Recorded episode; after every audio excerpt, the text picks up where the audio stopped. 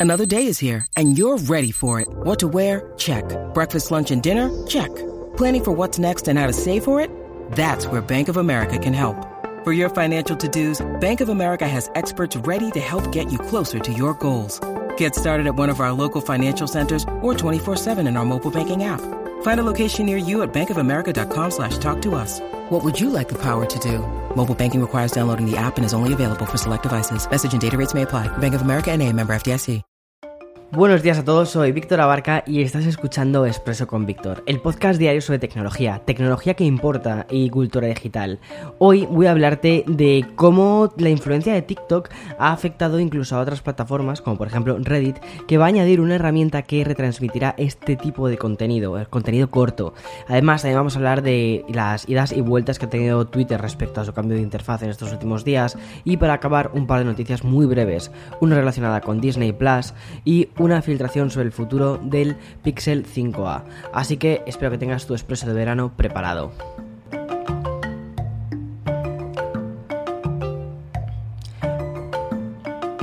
Si has estado atento, atenta a nuestro podcast hermano Café con Víctor, ya sabrás que hemos realizado un viaje por las últimas décadas de Internet, comenzando por Fotolog, MySpace, pasando después por Instagram, vamos a hacer un capítulo que todavía no lo hemos lanzado, específico sobre YouTube, y llegando, que eso ya lo descubriremos en el último de todos, a eh, el formato de vídeo corto. Un repaso completo a nuestra cultura digital, una cultura tan tan influyente que ha traspasado las pantallas, porque no se llama los mismos sin WhatsApp, Tinder, Twitter o YouTube.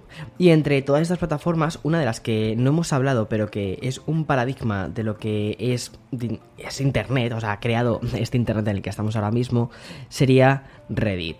Vale, el portal es una especie de foro, una especie de red social y muchísimo de site donde se viraliza y se debate absolutamente todo. Además que, que, es un site que a mí personalmente me gusta mucho. De manera sorprendente, Reddit se ha acercado un poco más a TikTok y lo ha hecho añadiendo una función para reproducir vídeos cortos para los usuarios de momento de iOS. Si tienes un iPhone y la aplicación de Reddit, puedes encontrar un nuevo botón que aparece a la derecha de la barra de búsqueda y al hacer clic se va a mostrar una secuencia de vídeos que te provocará una especie de déjà vu de lo que es TikTok. El vídeo irá acompañado del póster del usuario que lo publicó y el subreddit del que proviene. A ver, si no vamos a conocer demasiado cómo va esto, ¿vale? Un subreddit no es otra cosa que una especie de subforo o un tema publicado por un usuario y que sirve para debatir o comentar. Y como ocurre con todo lo relacionado con esta plataforma, los demás usuarios van a poder votar a favor, votar en contra, comentar, compartir o regalar premios a través de la propia moneda que tiene Reddit, que también es un poco la forma de monetización de esta plataforma.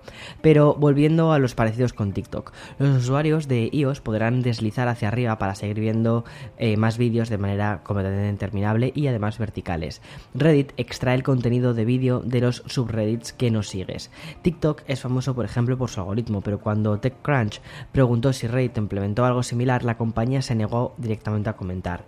Cuando The Verge les preguntó cómo recomienda el contenido y si la función de vídeo tenía un título oficial, Reddit también se ha negado a comentar. Lo que aún se desconoce es cómo Reddit va a extraer estos vídeos, y es que el site se ha negado a confirmar tanto a TechCrunch como a The Verge, absolutamente todo. Mientras espera confirmación de cuándo llegará a Android, podemos debatir si el titular correcto de esa noticia es Reddit retransmitirá vídeos cortos o TikToks retransmitirá sus vídeos también en Reddit. Veamos a ver qué termina sucediendo todo, con todo esto, pero, pero bueno, podría ser muy interesante sobre todo para eh, viralizar y para eh, crear subreddits de contenidos incluso de TikTok y crear pues eso, subforos. Podría ser muy interesante eso, un internet, o sea, Reddit lo veo mucho como una meta internet, más o menos. Vale, la siguiente noticia de este lunes puede que no sea entendida por ciertos usuarios de Twitter. La semana pasada la plataforma realizó cambios de diseño que afectaban desde fuentes hasta el contraste de los colores, pero como digo, esto se estaba implementando y no había llegado a todos los usuarios de Twitter, pero apenas unos días después Twitter ha dado marcha atrás sobre estos cambios porque ha recibido bastantes críticas fundamentadas. Los cambios que habían comenzado a integrar Twitter fueron los siguientes. Como te decía, una nueva fuente, que en este caso era Chirp, colores y botones de alto contraste, menos fondos grises y menos líneas divisorias. Los resultados de estas modificaciones que cambiaban la interfaz, que la hacía, la verdad, bastante más minimalista, fueron cientos y cientos de tweets con el siguiente común denominador, desde daño a los ojos, fatiga visual y dolores de cabeza. Por entrar en detalle en uno de estos cambios, concretamente el implemento del contraste provocaba que las personas con visión más sensible sufriesen dolores de cabeza a causa de los colores brillantes e incluso de la luz blanca de la propia plataforma. Como viene, como viene siendo muy habitual en Twitter, eh, la plataforma no ha dudado en recibir las sugerencias y quejas y transformarlas en nuevos cambios. De esta manera anunció este fin de semana que volverán para atrás en cuanto al contraste de los nuevos botones, con el fin de adaptarse a aquellos usuarios que tienen sensibilidad sensorial. Pero Twitter va más allá y además va a permitir a las personas que puedan elegir las opciones que mejor se adapten a sus necesidades visuales y lo hará a través de conmutadores en el menú de accesibilidad donde se podrá configurar el contraste del color, escoger entre temas claros y oscuros o escalar el tamaño de las fuentes. Esto me parece súper fundamental porque es un poco como crear tú tu propia plataforma, cómo quieres que visualmente se vea. Pero también me parece muy importante el por qué existe tantísima gente o por qué existen expertos en user interface y es para evitar justo este tipo de cosas, para evitar que la gente se pierda, que a la gente le duela la cabeza cuando ve una, web. ¿Y por qué es tan importante mm, muchas veces no dejarse llevar tanto por las modas en cuanto a diseño, sino dejarse llevar más bien por, por lo que dicen eh, o por lo que mm, los diseñadores web crean de forma correcta para poder navegar mejor por internet. En fin, eh, ahora voy a hacer una pequeña pausa para integrar el sponsor de este programa y después voy a ir con dos noticias cortas, como te comentaba antes. Una iba a ser sobre Disney Plus y otra va a ser sobre un nuevo teléfono de Google, que sabemos bastantes cosas sobre él. Así que después te lo cuento. This episode is brought to you by Shopify. Whether you're selling a little or a lot, Shopify helps you do your thing, however you cha-ching. From the launch your online shop stage, all the way to the we just hit a million orders stage. No matter what stage you're in, Shopify's there to help you grow. Sign up for a $1 per month trial period at shopify.com slash special offer, all lowercase. That's shopify.com slash special offer. Bien, tras el viaje de ida y vuelta que te contaba antes que ha hecho Twitter, nos movemos a otra de las grandes plataformas del mundo. En este caso, te hablo de streaming. Hablo de Disney Plus, quizás el site que más le está robando protagonismo y conversación a Netflix. La semana pasada, la compañía confirmó que cerró el trimestre con un total de 116 millones de suscriptores mundiales, unas cifras ligeramente superiores a lo que esperaban los analistas, que estaban entre los 112-115 millones de suscriptores. Bueno, pues un millón más respecto a la mejor previsión que tenían, o sea que estupendo. Estas cifras aumentan su dimensión si las enfrentamos con el objetivo que había fijado Disney Plus tras el lanzamiento que hicieron. Bueno, la compañía de entretenimiento, mm, probablemente de las más grandes del mundo que hay, esperaban estos números de suscriptores a los 5 años después de su entreno y se ha alcanzado en los primeros 9 meses. Obviamente, ¿vale? Parece que la pandemia ha, acelerado todo este proceso y por contra, entre enero y marzo añadieron 8,7 millones de suscriptores, cuando expertos de Wall Street esperaban unos 14.